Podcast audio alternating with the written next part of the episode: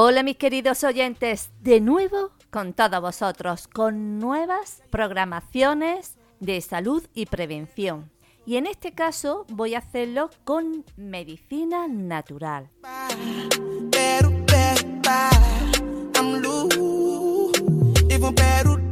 El sistema respiratorio comienza a desarrollarse durante la primera fase de la vida fetal, o sea, en el útero.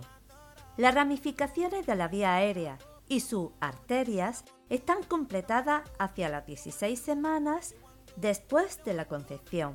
A las 28 semanas comienza a desarrollarse las células que segregan surfactante, un fluido protector que impide la adherencia de los tejidos pulmonares.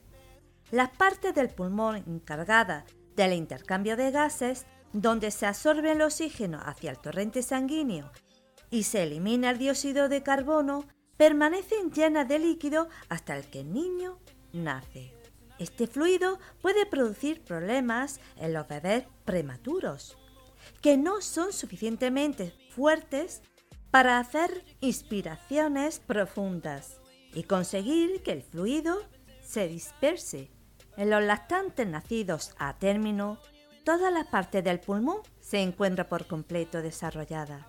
Sin embargo, hasta los 8 años de edad no están formadas totalmente las partes encargadas del intercambio gaseoso. Por tanto, la respiración es una actividad esencial para la vida. Por eso, tiene gran importancia conservar la salud, sobre todo de la nariz, la faringe, los conductos bronquiales y los pulmones, y asegurar que cualquier problema reciba tratamiento precoz. ¿Dormidos despiertos? Los seres humanos respiramos una media de 12 veces por minuto y durante 24 horas inhalamos y expiramos más de 8.000 litros de aire. Durante el ejercicio físico intenso, la frecuencia respiratoria aumenta de modo considerable, hasta 80 veces por minuto. ¿Qué enfermedades en los trastornos respiratorios podemos encontrar? El resfriado común, que en él vamos a centrarnos después.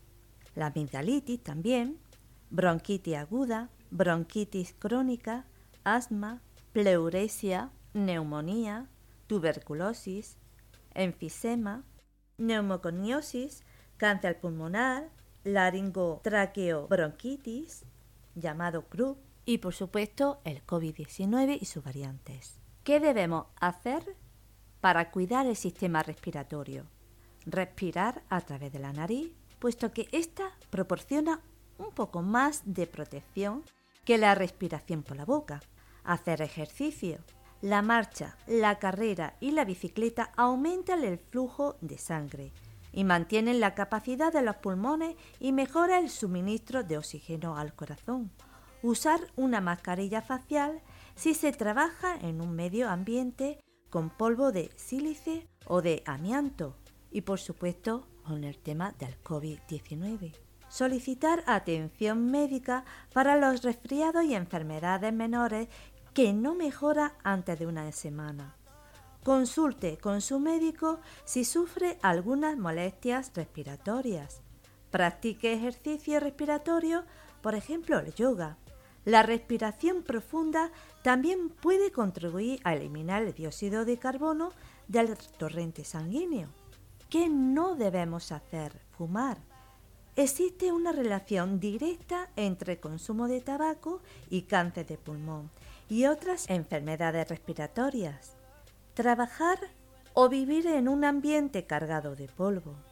¿Tiene mucha tos y no sabe cómo combatirla? Mediante la medicina natural vamos a utilizar la altea, que es una planta curativa. Se usa tanto interior como exteriormente en los tratamientos de la tos, los catarros, la gastritis, la hemorragia activas, la peritonitis y los envenenamientos producidos por sustancias corrosivas. Se realizará un jarabe de altea para la tos y las inflamaciones bronquiales, cuyos ingredientes son 40 gramos de raíz de altea, 750 gramos de azúcar de caña, la cáscara de una naranja y medio litro de agua destilada. Se corta en pedacitos la raíz de la altea y se pone a macerar en medio litro de agua destilada, junto con la cáscara de naranja, a la que se le habrá sacado toda la parte blanca. Después de 24 horas, échale el azúcar de caña y poner al fuego hasta que hierva. Dejar entibiar, después colarlo y cuando el jarabe esté frío, echarlo en una botella con cierre hermético. Este jarabe desarrolla una acción calmante y emoliente contra la tos y la inflamación de los bronquios. El serpor es muy útil para la ronquera y la inflamación de garganta. Para hacer gárgaras se emplea un preparado conseguido por ebullición de unos 60 gramos de serpol en 2 litros de agua durante unos 15 minutos. Filtra y endúlzalo con miel. Hablaré del tilo, cuya flor despide una suave fragancia, siendo muy atractiva para las abejas, cuya miel, si procede de la flor del tilo, se encuentra entre las de mejor calidad. Una de las virtudes, entre muchas que adorna el tilo, es su facultad de calmar la excitación nerviosa. Asimismo, las flores del tilo son muy benéficas para combatir los enfriamientos y constipados nasales y pectorales. Para combatir el resfriado común, vamos a realizar una infusión en la cual se mezclan a partes iguales flores de tilo, sauco negro y manzanilla, hasta completar un puñadito de esta mezcla. Se vierten en una taza de agua hirviendo y se deja en reposo unos 10 minutos. Se toma una taza dos veces al día. Y por último, la tormentila la vamos a utilizar para combatir la inflamación de garganta y boca. Verter en una taza de agua hirviendo 2 gramos de hojas desecadas de tormentila. Filtrar el líquido al cabo de 10 minutos y emplearlo para practicar repetidos enjuagues o gargarismos si la afección es de garganta o boca. Espero y deseo que estos pequeños consejos os ayude hasta la próxima, mis queridos oyentes.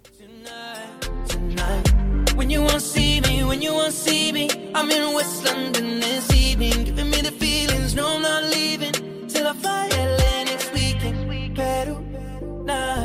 girl, I'd rather go find somewhere quiet.